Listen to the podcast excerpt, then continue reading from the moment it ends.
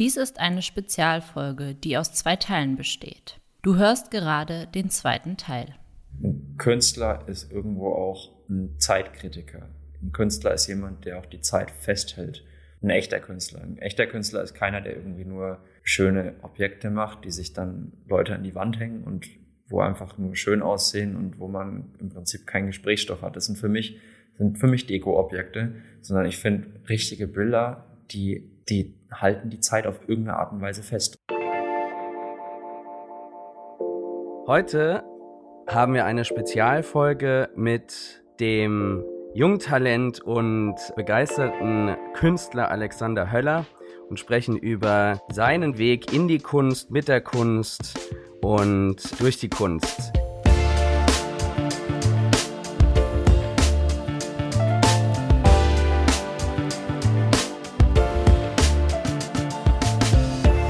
Wege der Kunst. Ein Podcast mit und von Christian Rother und mir, Cara Lehr. Werde unser Wegbegleiter. Wege der Kunst, der Kunst.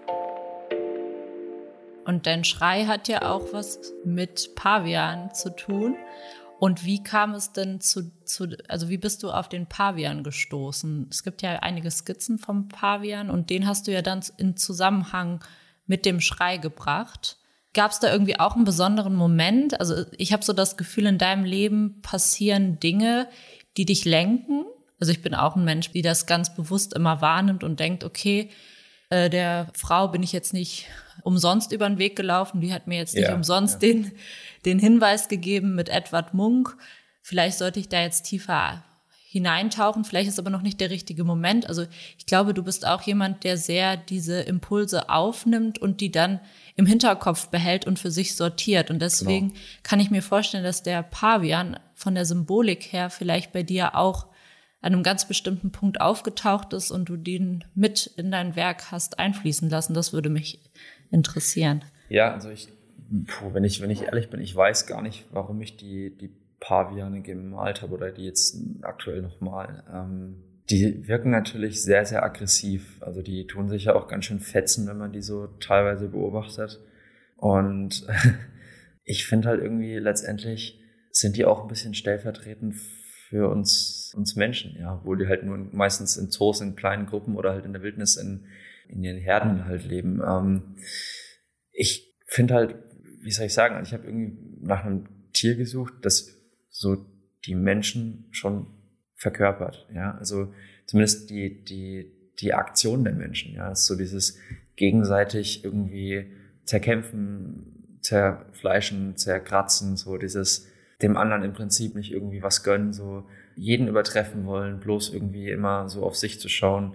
Ja, diese, diese, diese aggressiven Tiere halt im Prinzip so zu vermenschlichen. Wahnsinn. Wenn man sie, wenn man jetzt aktiv dazuhört, also zumindest ich ja, dann, ähm, weil du auch sagst, ganz offen, ich weiß gar nicht, warum ich die Paviane immer noch male.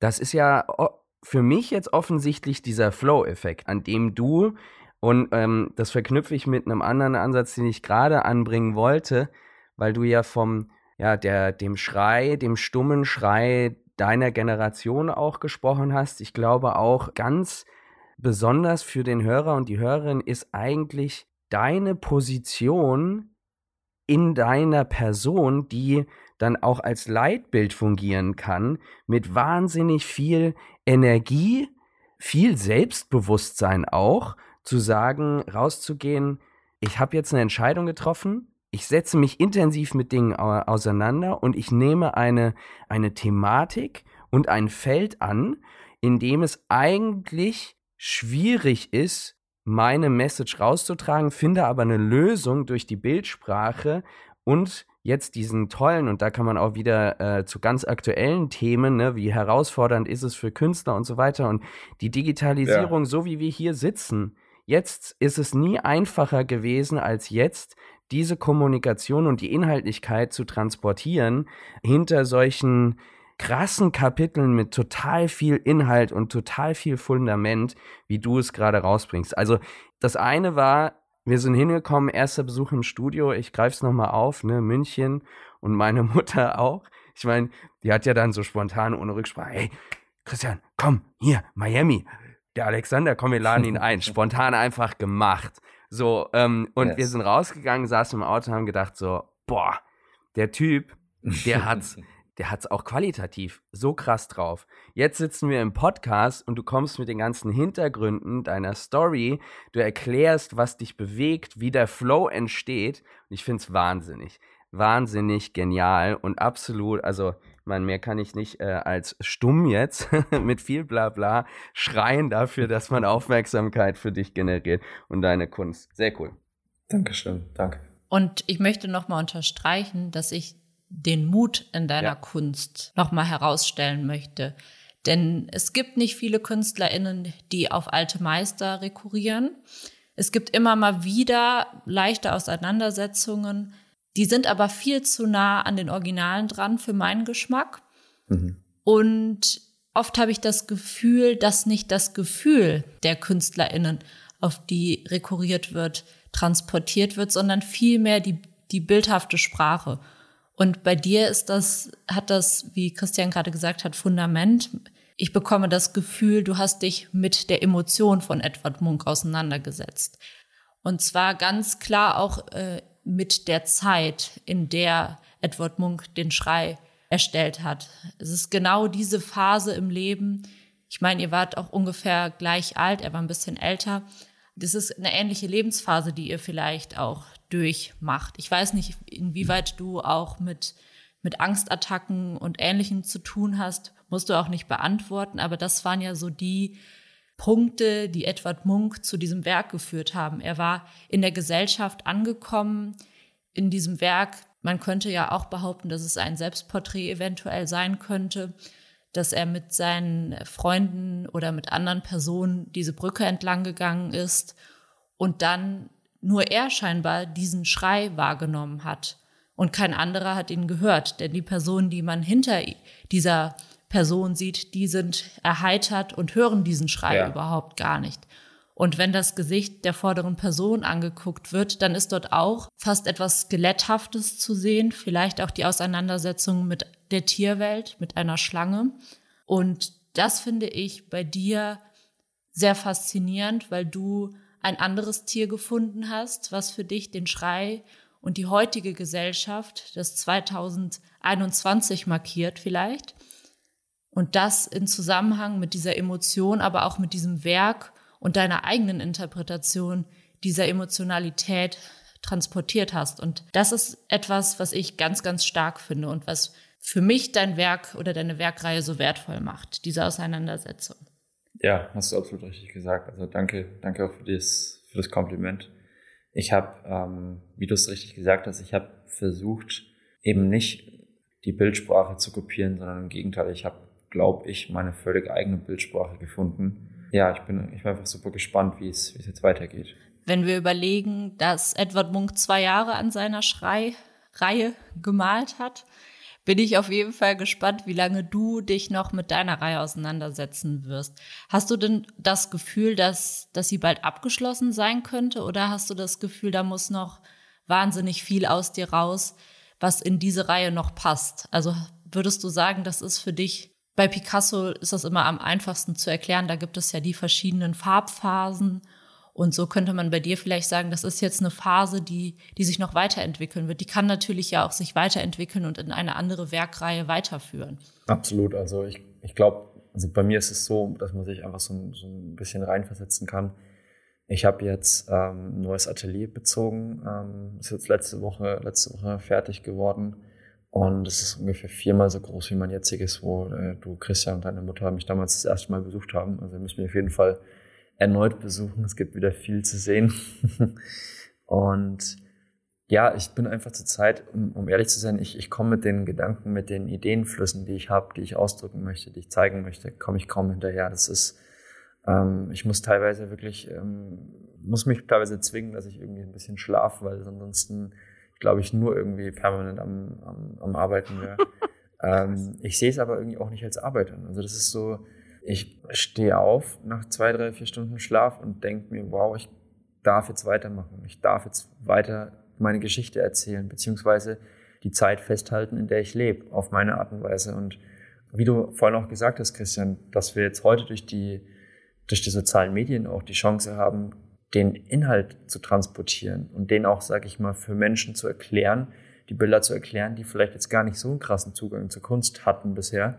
Das ist so viel wert und ich erlebe es jetzt ganz oft, zum Beispiel in meinen sozialen Kanälen auf Instagram habe ich äh, eher eine jüngere Community, die jetzt nicht unbedingt äh, jeden Sonntagnachmittag ins Museum geht, ähm, die einfach froh sind und sagen, wow, ey, das ist endlich irgendwie so ein, das ist ein Typ, der macht einfach sein Ding, das ist ein Macher, der musste wahrscheinlich schon einiges einstecken in sein Leben, hat schon einige Entscheidungen treffen müssen, wofür ihn andere vielleicht erstmal ausgelacht haben. Aber gleichzeitig tut er da irgendwie jetzt mit der neuen Reihe, tut er ein Statement setzen. So, das ist, das ist klare Kante, das ist, ähm, und das ist authentisch, das ist echt und man, man, man kauft es ihm ab. Und wenn ich das halt lese, wenn ich das irgendwie täglich irgendwie so als, als, als Feedback bekomme, dann stärkt mir das noch mehr den Rücken und bin einfach so dankbar, dass ähm, ja, dass die Möglichkeit eben da ist, dass ich klar durch die Bilder, aber auch durch die, die Erzählungen auf was aufmerksam machen kann, was ähm, vielleicht ähm, für den einen oder anderen super wichtig ist. Um nochmal auf Edward Munk zu kommen, der hatte ja auch stark mit Vorurteilen von der Gesellschaft zu tun. Und deshalb hat er ja ein paar Jahre nachdem er das Werk gemalt hat. Jetzt heutzutage weiß man das aus der jüngsten Vergangenheit tatsächlich aber erst, dass er einen Satz selbst auf das Werk noch nachträglich aufgetragen hat. Und zwar steht da, kann nur von einem verrückten Mann gemalt worden sein. Ja. Und die KunsthistorikerInnen haben sich mit diesem Satz sehr lange in der jüngsten Vergangenheit auseinandergesetzt und haben so eine Psychoanalyse von Edward Munk angefertigt und haben geschaut, warum er das gemacht hat. Darin ist eigentlich auch begründet, warum es nur von ihm stammen kann weil indem er das selber da reingeschrieben hat, hat er wieder Selbstbesitz von seinem Werk nehmen können und hat wieder die Kontrolle über das, wie mhm. er wahrgenommen wird, wieder selber zurückerlernen können. Mhm. Und ja. ich finde, bei dir ist, ist dieser doppelte Mittelfinger auch so diese Symbolik, die vielleicht in gewisser Weise gleichzusetzen ist mit diesem Spruch, der sozusagen selbstbestimmt von dir sagt, so soll es wahrgenommen werden. Ja. Und so stehe ich der Gesellschaft gegenüber. Und ihr könnt ja. mir alle noch so viele Titel auferlegen. Ich entscheide selbst, welchen Titel ich trage. Und das ist vielleicht bei dir auch dein Titel, den du auf der Stirn trägst.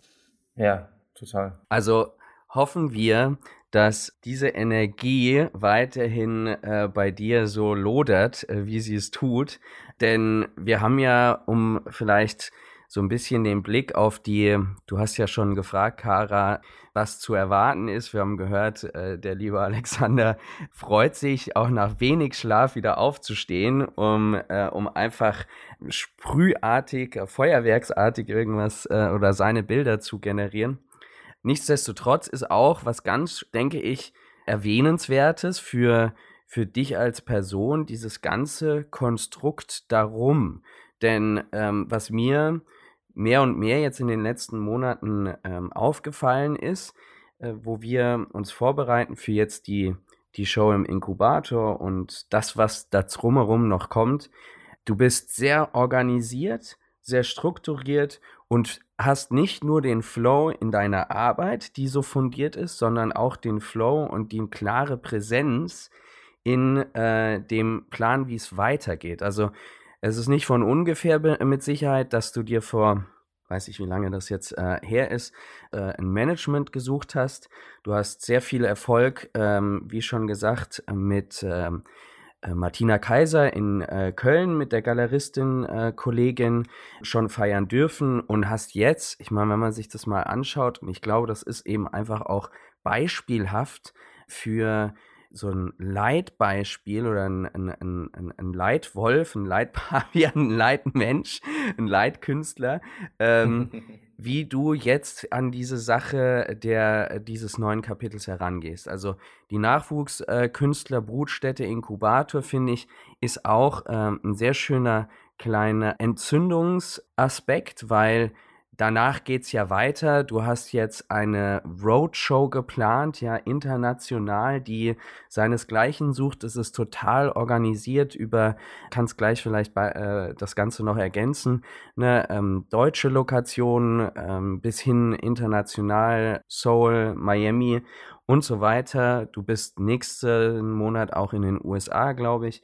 Also allein da von der Struktur her, weil wir ja auch viele Hörerinnen und Hörer haben, die aus deinem Bereich kommen, Künstlerinnen und Kunstschaffende sind, einfach nur spannend und super bereichernd zu sehen, wie das, du das Thema, ich habe eine Message und die möchte ich nach draußen bringen und ich bin Künstler, wirklich manifestierst in deinen, in deinen Umsätzen.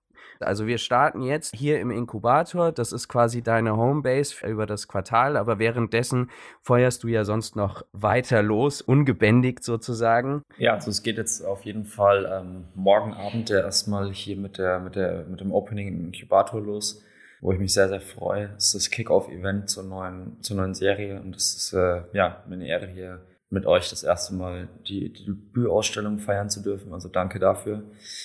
Dann geht's weiter. Also ich bin jetzt im Moment noch am Abklären. Das klärt sich jetzt auch diese Woche. Ähm, Anfang August eine Show in Aspen in den USA in Colorado zu veranstalten.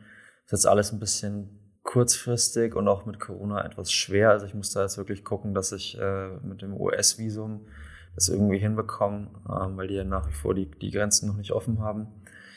Ähm, dann geht's weiter in Berlin. Dann geht's weiter im September in Köln in der Galerie Kaiser, von der du vorhin schon erzählt hast, DC Open. Dann im September ist eine Show in Spanien in Marbella geplant. Dann ist im Oktober gehe ich mit euch auf die Kiev in Seoul, wo ich mich schon sehr darauf freue, denn es ist äh, das erste Mal, dass ich in Asien präsentiert werde. Also da freue ich mich auch schon sehr drauf. Im Oktober ist außerdem in München noch eine große Einzelausstellung. Dann geht's weiter. Im November haben wir wahrscheinlich in Österreich eine Ausstellung geplant und im Dezember fliege ich dann mit euch nach Miami. Also ist auf jeden Fall pickepacke voll das Jahr. 2022 ist dann auch schon äh, im Januar in der Kunsthalle in Schweinfurt meine erste Museumsausstellung geplant. Ähm, also es geht auf jeden Fall jetzt Step by Step voran und ähm, in einem Tempo, das ja natürlich jetzt durch Corona sehr rasant erscheint, aber ähm, ich glaube genau richtig, denn es ist jetzt wichtig und richtig an der Zeit, dass die Arbeiten gesehen werden und ähm, auch den Leuten zugänglich gemacht werden und eben nicht nur übers Internet, sondern auch in der Realität äh, die Menschen sich mit meiner Kunst und vor allem auch mit mir auseinandersetzen. Also ich freue mich auch gerade bei den Ausstellungen über jeden Einzelnen, der kommt, der mir Fragen stellt, der mich einfach mal sehen, mich mal erleben will und dann eben sieht, okay, hinter dieser, ich sage jetzt mal, roughen Fassade, hinter dem Lauten nach außen ist ein Mensch, und so hoffe ich, komme ich jetzt auch in den Podcast äh, für die Zuhörer rüber, der sehr bedacht an die Sache rangeht, der sehr strukturiert ist, der sehr ruhig ist, der sehr in sich gekehrt ist, der auch die Ruhe sucht. Und ähm, deshalb arbeite ich übrigens auch so gerne nächtelang allein im Atelier Und ähm, ja, einfach so eben beides kann. Auf der einen Seite sehr extrovertiert ist, auf der anderen Seite aber auch sehr introvertiert ist. Und ähm, ich glaube, genau das spiegeln auch die neuen Bilder wieder. Ja, die spiegeln meine extrovertierte Seite wieder. Allerdings mit den Botschaften, die meistens sehr, sehr in sich gekehrt, sehr introvertiert sind. Und ich glaube, dieser Kontrast macht es gerade spannend. Und ähm, ich freue mich, wenn ich auf den Ausstellungen dann äh, die Menschen sehe, und freue mich auch über jeden Zuhörer, der mich vielleicht noch nicht auf dem Schirm bisher hatte, mir vielleicht jetzt äh, schon mal auf Instagram folgen mag, um auch so ein bisschen einen Einstieg zu bekommen, wie, wie arbeite ich, wie lebe ich. Also mir ist es wichtig, dass ich auf Instagram auch sehr, sehr viel im Prozess zeige, wie, an was ich gerade arbeite und mich dann auch demnächst hoffentlich äh, auf der einen oder anderen Ausstellung in Real Life kennenlernt. Du hast auf jeden Fall wahnsinnig viel geplant.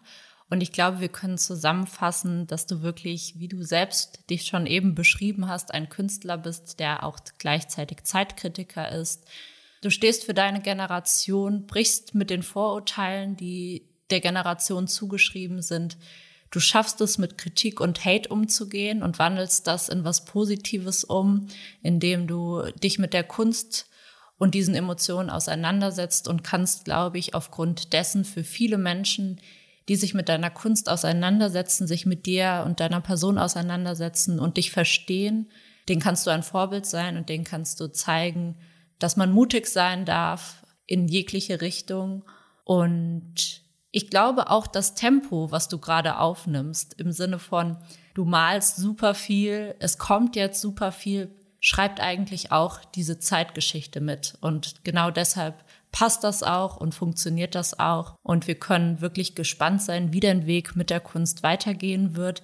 Ich bin super gespannt, ob du irgendwann nochmal Muralist wirst, ob du irgendwann nochmal zurück zur Wand findest.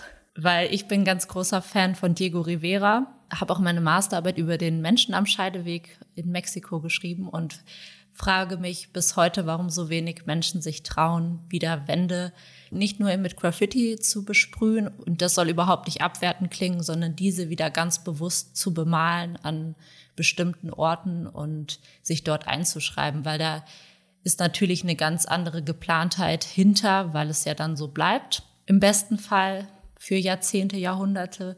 Aber ich bin mal gespannt. Vielleicht findest du ja irgendwann deinen Weg nochmal zur, zur puren Wand zurück. Hm.